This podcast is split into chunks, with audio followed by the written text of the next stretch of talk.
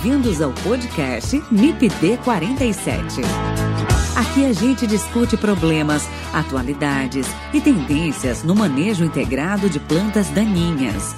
Apresentação: Haroldo Machado.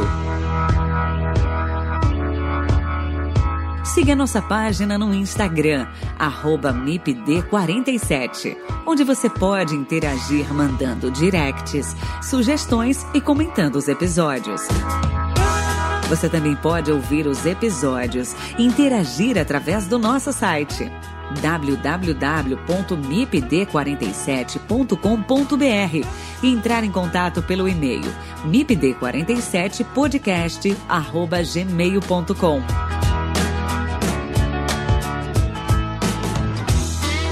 O MIPD 47 tem o apoio do Comitê de Ação à Resistência aos Herbicidas, o Agarac BR Quer saber mais sobre resistência de plantas daninhas a herbicidas? Acesse o site www.agaracifembr.org. Lá você encontra conteúdo de qualidade sobre resistência de plantas daninhas a herbicidas. www.agaracifembr.org.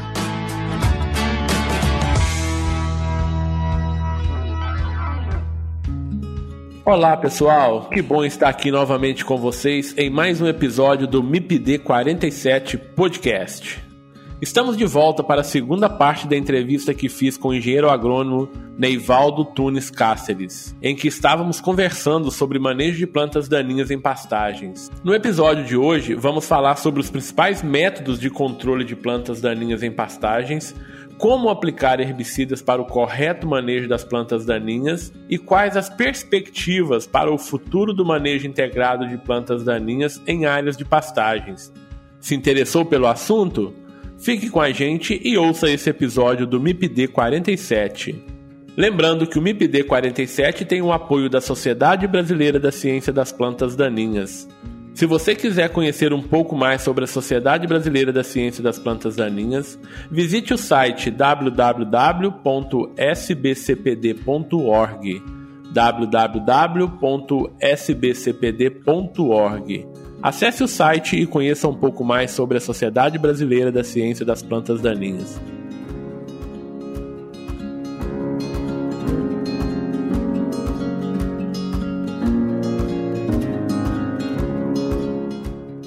Neivaldo, para continuar nossa conversa, no episódio anterior nós abordamos todo um contexto dos problemas das plantas daninhas em pastagens. A partir de agora, quero conversar com você sobre controle dessas espécies daninhas. Nesse sentido, Neivaldo, quais são os principais métodos de controle de plantas daninhas em pastagens?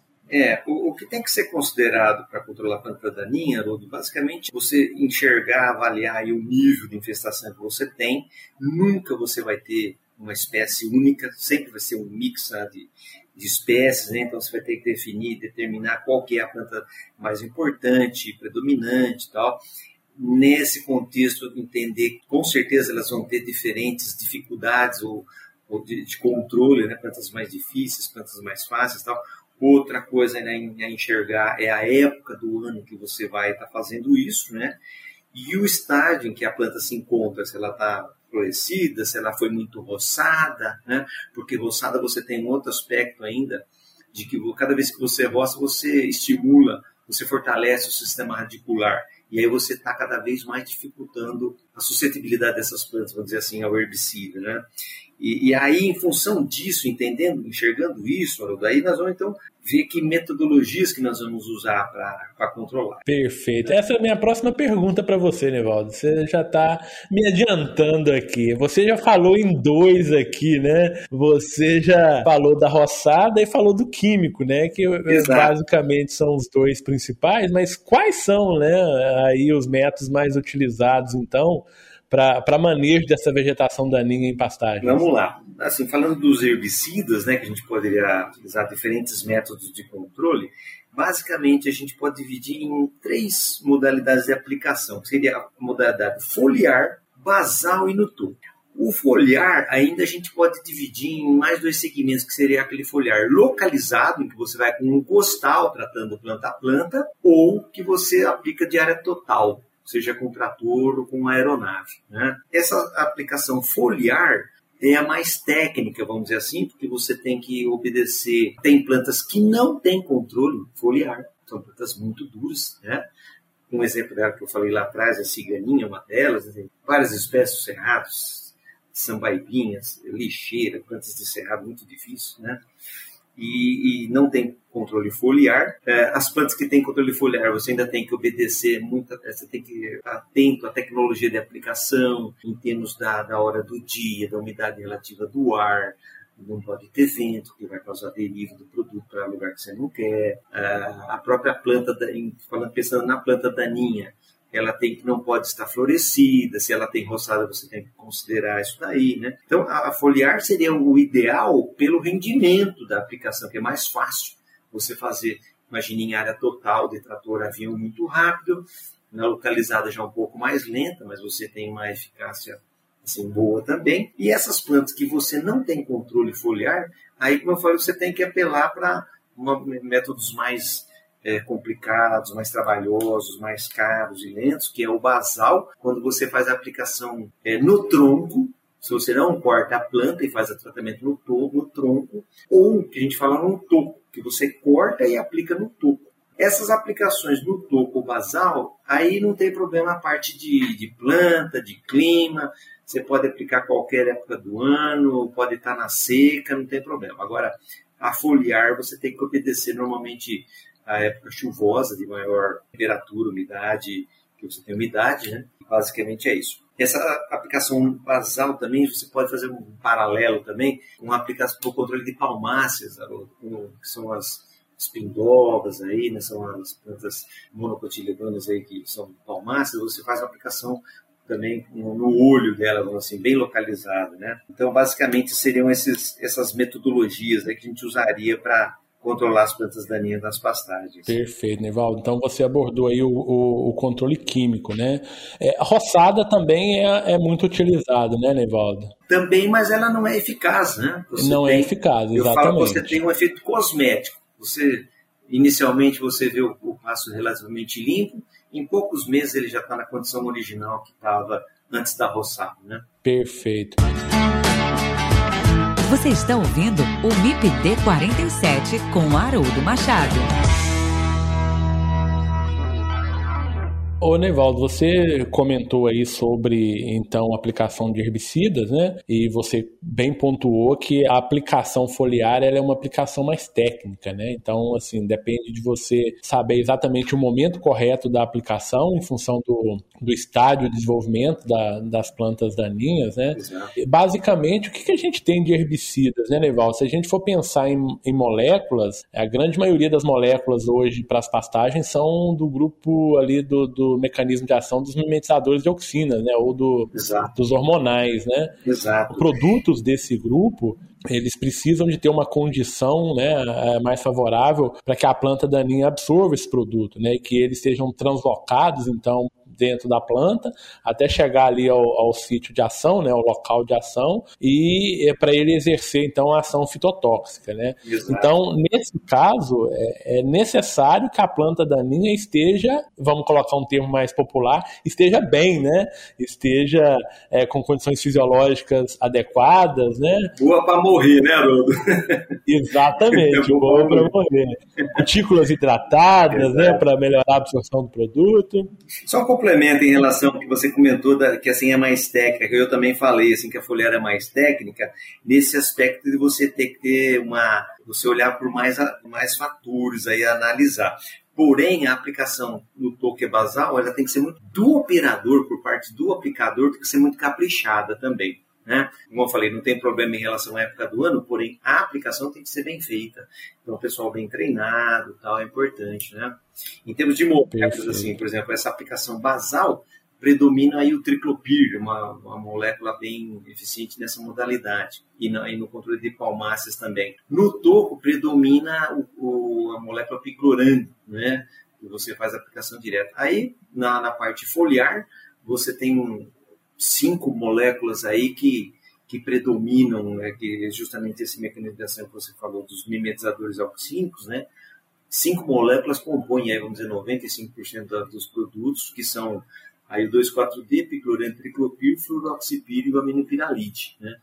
É, são compostos, tem produtos puros, a grande maioria é em mistura de duas ou três moléculas aí compondo os produtos, né? E aí cada produto tem seu fit, tem sua dose, as plantas que pega, né? E, e o pessoal da indústria é muito bem consciente nessa parte da recomendação. Né? Perfeito, Nevaldo. Então, assim, existem produtos né, recomendados e aí que, bem posicionados, eles, eles resolvem muito bem aí os problemas, né? Exato. Mas, como você disse, tem algumas coisas também que não adianta, não vai, não vai ser controlado. Mas isso é uma pequena parcela. Basicamente, a grande parte a gente consegue fazer um manejo bem adequado. É, assim, o toco e basal praticamente definitivo, né? Quando você não Perfeito. tem controle foliar, você ainda você teria a opção do, do toco basal, né? Ô, ô Neivaldo, uma outra pergunta é com relação ainda à infestação de plantas daninhas, é, e aí a gente falou de diferentes ambientes, biomas, né? E, e a pecuária tem uma característica também que é o trânsito de animais para áreas distintas, né? Sim. Então você tem um produtor que tem uma fazenda no, no, no norte, ele traz para sudeste, vai para o centro-oeste. E, e, esse fluxo de sementes, ô, ô Neivaldo, como que é isso dentro aí da, da pecuária? Na agricultura a gente tem muitos problemas de, de transporte de sementes aí por, pelo maquinário, né? É, problemas de resistência, de plantas daninhas resistentes sendo distribuída aí ao longo do Brasil, né? É, e na pecuária, como, como que é isso, Neivaldo? Ah, isso é um, grandes, um dos grandes pesadelos, né? Você tem o, o próprio animal, e a migração muito grande é, não que ele migre, mas a comercialização dos animais. Né? Então, se ele está numa, num local que tem uma determinada invasora e ele vai, por exemplo, a cria se deu numa, num local e a recria, a engorda vai ser em outro, há uma chance grande de ele estar tá levando ah, invasoras que não existem naquela área no rumo, no trato digestivo do animal. Então, uma prática muito importante, Haroldo, dessa para você tentar minimizar essa disseminação através dos animais, é você ter uma prática, não digo uma quarentena, mas uma coisa assim de você, pelo menos uns cinco dias, você animais que chegaram novos numa propriedade, você manter eles num local definido, não propriamente que tem que ficar no, no curral, mas em piquetes assim próximos, em que você está acompanhando com mais frequência e analisando se apareceu alguma coisa nova ali, você tem é um hábito importante. Então, você até cinco dias você deixar os animais uma, confinados numa área mais restrita para que você não vá disseminar possivelmente uma planta aí que não tenha através dos animais. Agora, existem os pássaros, né? Se alimentam de sementes e levam o vento. Tem sementes extremamente ah, hábeis, vamos dizer assim, que tem ah, uma arquitetura muito propícia para que o vento carregue. Isso acontece demais né? E através também de, de, implementos, de pneus. Por exemplo, você tem um problema sério aí de gramíneas, por exemplo, o cipó capeta, que é o espírito porobolos índicos, é uma planta hoje que está prejudicando muito algumas áreas, principalmente do norte do país e, e algumas áreas do norte do Cerrado, em que a, a disseminação dessas sementes é extremamente eficiente. A sementinha tem uma espécie de um visgo, assim, uma goma que que gruda na pata dos animais, na roupa de pessoas, um pneu de implementos, né? Então a disseminação dela é muito agressiva, vamos dizer assim. Então a natureza é sábia na, na ocupação aí da, nas áreas. Né? Ô, ô Nevaldo, uma pergunta que todos os alunos fazem quando a gente está falando sobre manejo de plantas daninhas em pastagens aqui na, na, na, academia, né, na universidade. É preciso retirar o gado da área após a aplicação, Nevaldo? Por quanto tempo? Primeiro ponto, Haroldo, os produtos de forma geral que são utilizados em pastagem, todos eles, eles têm uma, uma toxicologia extrema, não é nem muito baixa, é extremamente baixa produtos são muito seguros aos mamíferos, ao homem. Agora, existe por lei, para você ter uma ideia, todo produto herbicida fala em um dia em que você aplica e tem que esperar por lei, porque não tem zero. Todos os estudos são feitos em relação assim à degradação e o problema que pode causar, está por lei, por bula, um dia. Agora, isso pensando que você está aplicando uma pastagem, o boi está vindo lá no dia seguinte, está comendo, então ele se, se você aplicou ontem ali o capim e o gado hoje está comendo capim, ele está comendo produto, certo? Então tem é, dois aspectos a gente considerar. O primeiro, pensando na pastagem, é desejado que você permita, por exemplo, você está falando uma condição que a, o pasto está competindo, que tá, ele está sofrendo competição. Então você tem, você faz a aplicação e tem que permitir um tempo para que a pastagem se recupere. Então, não, não pensando em toxicologia, mas pensando na recuperação do pasto. Você tem que deixar no mínimo 20 dias, 30 dias para aquele, aquele capim se recupere da competição que ele vinha sofrendo. O produto precisa ser absorvido, translocado, exercer ação fitotóxica, matar a planta daninha e a forrageira se restabelecer, né, Nevaldo? O aspecto que você falou primeiro da planta daninha, mas eu falando primeiro da recuperação mesmo da pastagem, que estava ali sofrendo a competição, né? Então é esse aspecto. Então é interessante você deixar a pastagem em si se recuperar. Lembra daquele ponto que nós falamos lá atrás da planta tóxica. Permita que a planta tóxica morra primeiro para depois você colocar os animais em pastejo. Agora, do ponto de vista assim de, de toxicologia, vamos falar, você aplicou no dia seguinte o animal veio comer ali, esse composto, as moléculas que, o, que são utilizadas em pastagens, eles, se o animal come um capim, vamos dizer, em que tenha resíduo de produto, ele não vai entrar na carne, não vai entrar no leite. Isso vai ser, degra... vai ser eliminado pelo trato digestivo via fezes e urina em até 96 horas. Acho que isso é muito importante frisar, né, Nevaldo? Isso é muito isso, importante. Do jeito que a molécula entra, ela sai no esterco e na urina. Isso me dá uma outra informação importante. Eu não posso usar o esterco de uma área em que foi tratada, né? Que o gado pastejou para fazer uma adubação de, de, de, plantas sensíveis, né? Então, basicamente, esse aspecto de você permitir. Aí você pode começar a coletar o esterco de uma área que você aplicou a partir de 20 a 30 dias depois porque aí já o rebrose, já o, o capim que está surgindo ali já não tem mais o produto, então o, o, resíduo também não vai ter. Então, basicamente, esse aspecto aí. Perfeito. Só lembrando aí para os nossos ouvintes, né, Nevaldo, que esses produtos mimetizadores de dioxinas, né, eles são muito, muito ativos em doses Exato. extremamente baixas, né, para para plantas sensíveis, né? Então, pequena quantidade ali no esterco pode fazer um efeito negativo grande aí nessas Exato. culturas sensíveis que forem cultivadas utilizando esses estercos, né? Então, só se atentar. Você não teria esse problema, Haroldo, se a gente pensar numa adubação, por exemplo, de uma capineira, entendeu? Do napier, de uma cana de açúcar, não teria problema. Agora, as plantas de folhas largas, né? Eucalipto, uma horta, um café, aí o Exatamente. seria trágico, né? Exatamente. O MIPD 47 tem o apoio da Sociedade Brasileira da Ciência das Plantas Daninhas. Se você quiser conhecer um pouco mais sobre a SBC PD, visite o site www.sbcpd.org. Ô, ô Nevaldo, você de certa forma já começou a falar para gente aqui sobre os métodos de controle e você abordou ali a aplicação do, dos herbicidas, né? Você falou ali de aplicação em folha, aplicação basal, aplicação no toco, mas eu vou voltar essa pergunta para você porque eu acho que dá para a gente incrementar mais informações aqui principalmente do ponto de vista da tecnologia de aplicação. Né? Como seria aplicar esses produtos, então, nas pastagens? Né? Você já começou, Isso. foliar basal é. toco, mas aí a gente tem algumas nuances aí, né? Ah, do ponto de vista da tecnologia de aplicação. Várias, exatamente. Então, Uh, se a gente pensar na aplicação foliar, basicamente nós temos uma gama bastante grande de, de, equipamentos que a gente pode utilizar. Então, se a gente pensar numa aplicação localizada, foliar, que eu estou aplicando planta a planta, primeira coisa, então, a recomendação, eu estou aplicando isoladamente só aquela planta, é, normalmente uma planta arbustiva ou lenhosa, que está infestando o pasto. Eu vou tratar de forma localizada. Eu posso utilizar um equipamento costal, certo? Bombeamento manual, ou com que tem uma bombinha elétrica, é, basicamente esses dois. Eu posso também fazer uma aplicação localizada utilizando o trator, porque o trator normalmente tem o equipamento de, de pulverização. Você tem a opção de aplicar numa barra ou que vá para lanças. E essas lanças o operador vai tratar como se fosse simplesmente você eliminou o costal do operador e está pegando a lança vindo ali da, da bomba do trator. O trator está caminhando devagarinho, você vai tocando planta a planta.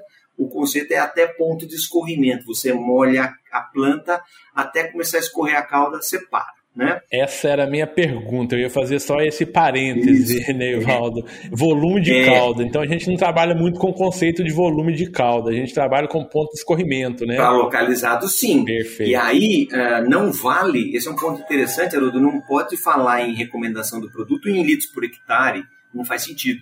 A, a, recomendação Exato. é em concentração da cauda. E o fabricante vai falar, olha, tem que ser, a cauda tem que estar meio por cento, um por cento, um e meio por cento, né?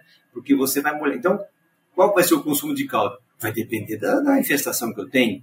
Se eu tiver Do meia... tamanho da planta, da área foliar, né? Exato. Se eu tiver meia dúzia de plantas, eu vou gastar pouquinho produto. Se eu tiver uma infestação alta, eu vou gastar bastante, né?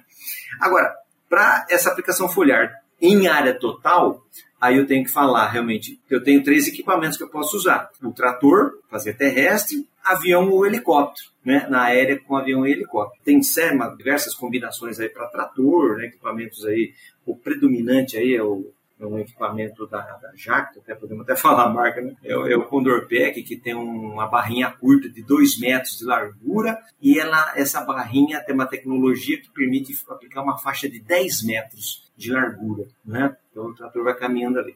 Avião e helicóptero, pela velocidade, agilidade e tal, também é bastante interessante, né? Agora, a aplicação no topo e basal, essencialmente é costal, realmente, né? Porque Aí no topo, um, uma pessoa vai cortando com uma foice, outro vai aplicando no topo remanescente. No basal também, não tem o corte, mas também é uma aplicação relativamente lenta. Então aí realmente eu tenho que usar equipamento costal. Outra coisa muito importante em relação à tecnologia de aplicação, falando na, na parte de aplicação foliar, principalmente em área total, é o conceito do volume de cauda ou taxa de aplicação que se utiliza, erroneamente falado vazão, né? Vazão, vazão é fluxo de, de líquido. Litros por, por minuto, que a gente é. considera a, a, ponta de pulverização. É um, né? é um volume por unidade de tempo, isso é vazão, né? Exatamente. né? Agora, a taxa de aplicação, o volume de calda que a gente utiliza. Quantidade de produto por área, né? É, aí a gente fala em o produto em si é litros por hectare de produto, porém a calda varia muito. E aí interfere muito na tecnologia, sabe? Por exemplo, a terrestre, você existe um, um, certo paradigma também de fazer aplicação terrestre com trator em, em, pastagem, que tem que usar um volume muito alto, 250, 300 litros por hectare ou mais. E já há tentativas de a gente reduzir isso bastante, na ordem de 150 litros por hectare, às vezes até um pouco menos. Tem equipamentos que permitem isso ao passo que na parte de aplicação aérea também é muito diferente da agricultura, porque a agricultura em aplicação aérea ninguém fala mais de que 10, 12 litros por hectare. Em pastagem você tem que falar 30 a 50 litros por hectare, tá? Por que isso? Por que essa diferença é tão grande? Basicamente é a altura de voo.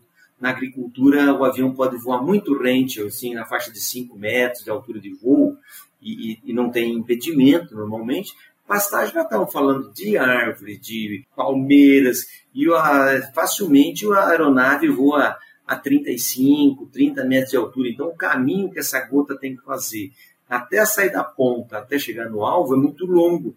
Então, se você tem uma, uma vazão, um, um volume de calda pequeno, que está associado a gota, de, gota pequena, você vai ter perda. Então, por isso, a vazão, os volumes de as taxas de aplicação aéreas têm que ser maiores. Maiores, né? maiores volumes e, e, gotas maiores, né? A gente está falando o quê, Neval? De gotas extremamente grossas a extremamente grossas, né? De grossas extremamente grossas, exatamente. Perfeito. Né? Mais de 400 mil. Perfeito. Ô, Nevaldo, e drone tem sido utilizado aí para aplicação localizada? Haroldo, essa... O que você tem observado aí? É o que a gente pode começar a falar das dos avanços, das inovações, né? Aí eu acho que isso aí é um caminho que nós devemos estar trilhando mais alguns anos. Eu acredito que ainda é extremamente incipiente, está em escala experimental, tem se batido muito a cabeça nisso aí, nessa tecnologia de aplicação em pastagem. E eu vejo que isso aí está tendo um avanço assim exponencial, tanto no equipamento, que você carrega uma quantidade de cauda maior, se você vai associar esse aplicador a uma localização GPS ou a uma imagem de câmera,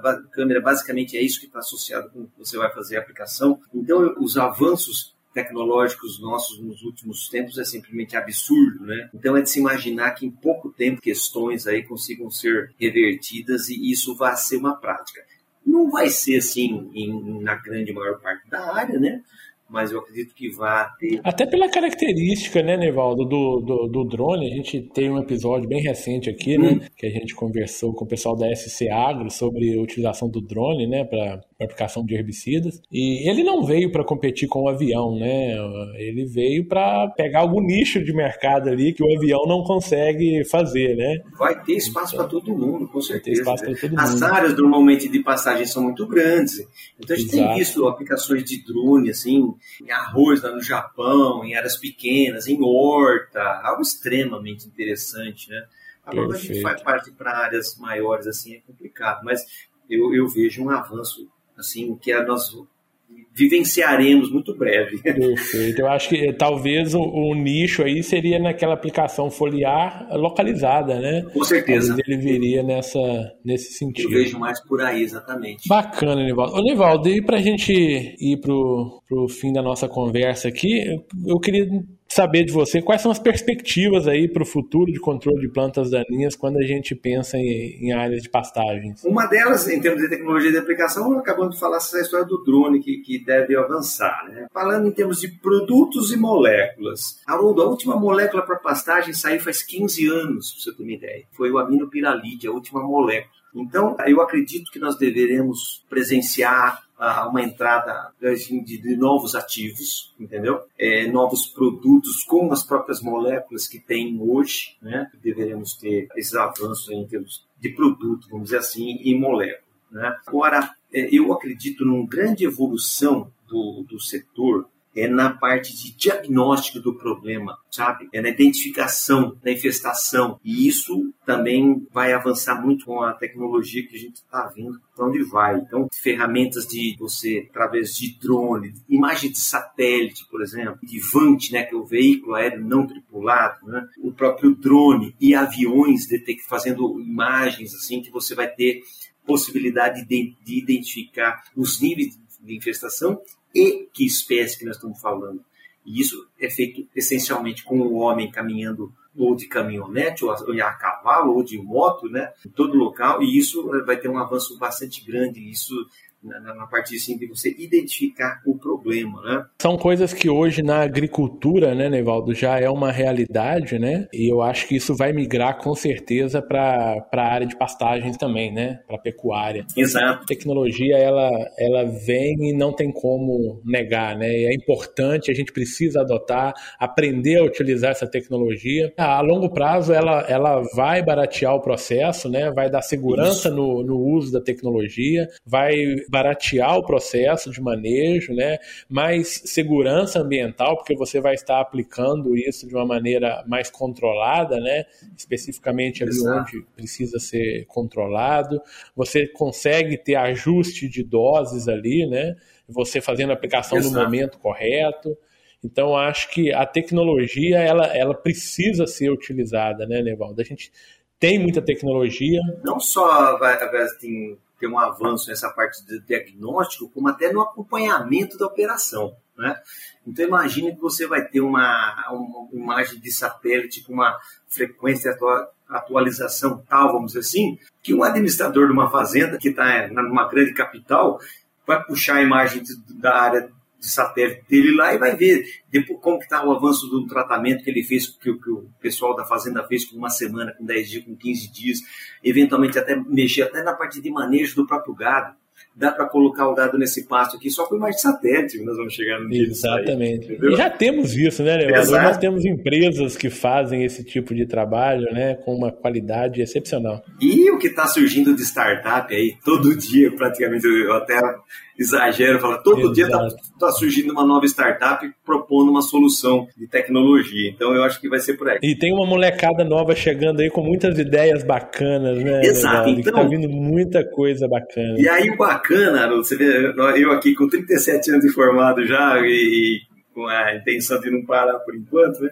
A gente vê no bom sentido, né? Essa molecada, assim, vamos dizer assim, que chega cheia uhum. de ideia, mas não tem a vivência, não tem o conhecimento. Exato. Aí numa dessas, quem sabe um dinossauro que nem eu consegue contribuir criando, vamos dizer assim, os algoritmos para ensinar a inteligência artificial Exato. o que olhar, como olhar e associar essa mente aí vibrante que tem da turma nova. Assim como tem o drone e o avião que não Exato, são excludentes, né, Neval? É. Tem a galera nova com, com, com os mais experientes. Isso é fundamental, isso só traz benefícios. E finalizando assim, eu acho que é, imagino que a parte da pecuária, quando lá no começo nós conversamos sobre os, as infestações, as baixas produtividades médias, vamos dizer assim, a gente está vendo, você perguntou se você está vendo adoção, está sim, né? E eu acredito cada vez mais do, do pecuarista estar tá atento para isso, o nível de profissionalismo né, do pecuarista, é, nos controles que ele tem, de pôr tudo na ponta do lápis, todo investimento tem que se pagar,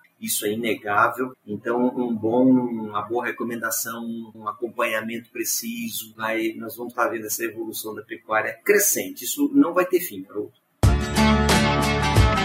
Você está ouvindo o MIPD 47 com Haroldo Machado.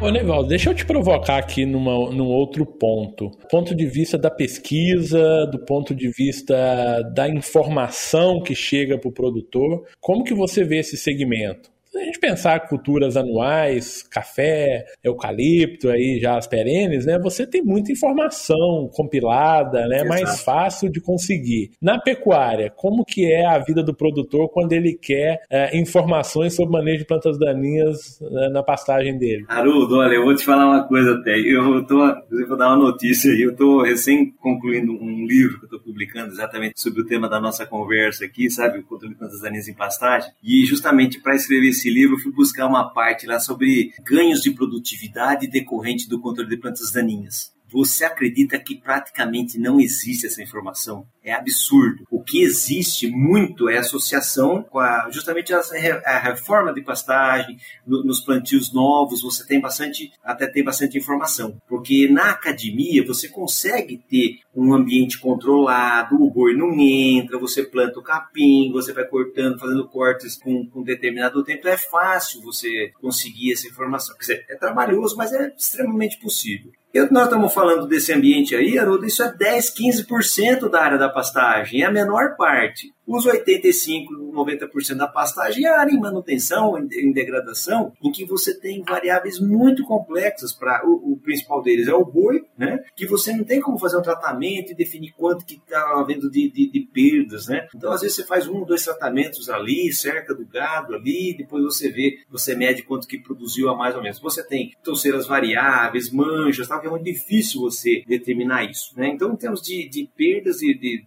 produtividade, isso é difícil a gente conseguir. A indústria, o pessoal, o fornecedor dos produtos tem feito um trabalho muito bacana de transferência de tecnologia, de, de mostrar para o pecuarista os benefícios. Então o pecuarista às vezes se convence por olhar, né? determinado fabricante, fornecedor de produtos, vai lá, faz um determinado tratamento e mostra, olha, a diferença aqui quando eu usei e quando não usou. A Embrapa tem sido também um grandíssimo disseminador de tecnologia e se deve muito hoje a, nós temos não só em agricultura, mas em pecuária também, os avanços da, da Embrapa, né? A, a, você mencionou lá a tecnologia lavoura, as, as integrações, né? Lavoura pecuária, lavoura né? pecuária floresta, muita gente deve isso à Embrapa. Né? E que dificulta a nossa vida, né? Assim, são, são associações benéficas, não tem como ser contra, óbvio, uhum. né? São, só tem coisas boas, mas quando a gente pensa do ponto de vista de manejo de planta daninha, né, a gente tem alguns, tem. alguns percalços, algumas tem, coisas exatamente. que a gente precisa tem, se atentar, né, Neval? Tem suas peculiaridades, exatamente. Você não pode usar qualquer molécula. Tem um eucalipto, um milho, uma braquiária, Você né? Não tem hoje está avançando até, enfim. já se chegou ao ponto de estar tá pensando na orientação, por exemplo, você associar com floresta, por exemplo, né, na orientação norte, sul, leste, oeste e tal, da, da, dos enques de, de eucalipto, antes se fazia lá em nível tal, né? Então a coisa tem avançado muito nesse aspecto aí. Né? Seria um episódio do podcast, Neivaldo, é. só para a gente falar de manejo de plantas daninhas em sistemas consorciados é. aí, silvicultura. É uma área que eu, você percebe pela, pela minha empolgação, é um tema, é um, um tema apaixonante, né? É exato, desafiador, exato. totalmente diferente, é único na agricultura. Quando você fala em agricultura, tudo tem uma certa similaridade. Quando você vai para a pecuária, é, é um universo à parte, né? É, de planta, de práticas, de desafios, né? É, é muito bacana, é muito gostoso trabalhar planta daninha em pastagem, viu? Que bacana. Ô, Nevaldo, eu não vou te tomar mais o seu tempo, não, mas eu queria te fazer uma última pergunta. A gente está vindo um ano bem complicado, Nevaldo. A gente está vindo aí de um ano com pouca chuva no início, depois a gente passou em algumas áreas aí com geadas, uhum. pensando aí em áreas de pastagem, né? Tá. Então você tem um ambiente bem desfavorável a essas forrageiras aí. A tendência, né, são as plantas daninhas estarem mais adaptadas a esses ambientes. O que, que você pode falar para o pecuarista aí que está vindo aí dessas, né, nas regiões com essas condições aí nesse ano agrícola? Perfeito. De forma geral, né, nós já estamos vindo pelo segundo ano de uma seca extremamente pronunciada, né? Aí tivemos em, em boa parte da, do território também é, temperaturas extremamente baixas. Aí. Essa associação de temperatura baixa com que passou por geada e, e seca tudo uma sincronização entre é, essas sementes que vão estar tá vindo, e isso daí deve se explodir esse ano.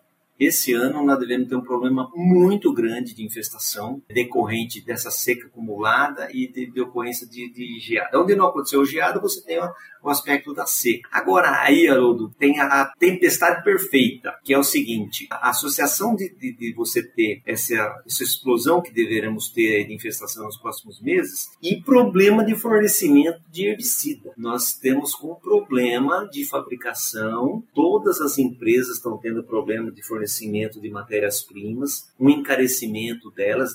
O, o, o frete tem subido quatro, cinco vezes, né? Tem informações, ou mais até, estavam falando de 2 mil, 3 mil dólares o, container, estão falando em 15, 16, 18 mil, reais, mil dólares o container, ou seja, mais de seis vezes mais essa, o transporte. E produção de matéria-prima limitada, escassa. Nós estamos numa dependência muito grande do fornecimento da China, tem havido problemas de produção nesse segmento lá. A China tem passado por um, um, um processo de redução de emissão de CO2, né, Nevaldo? E algumas fábricas lá na China têm sido é, têm tido redução isso. de turno, né? E outras fechadas mesmo, né? E isso tem impactado a gente aqui, né? Até foi uma informação que eu tive também, inclusive a China vai receber os Jogos de Inverno, Jogos Olímpicos de Inverno agora. E em algumas sedes onde vão ocorrer esses jogos aí, deve acontecer mais drasticamente ainda de se parar a fábrica para você conter a parte de, de, de emissão de CO2, de, né? De emissão de CO2, de, poluentes, de, poluição, né?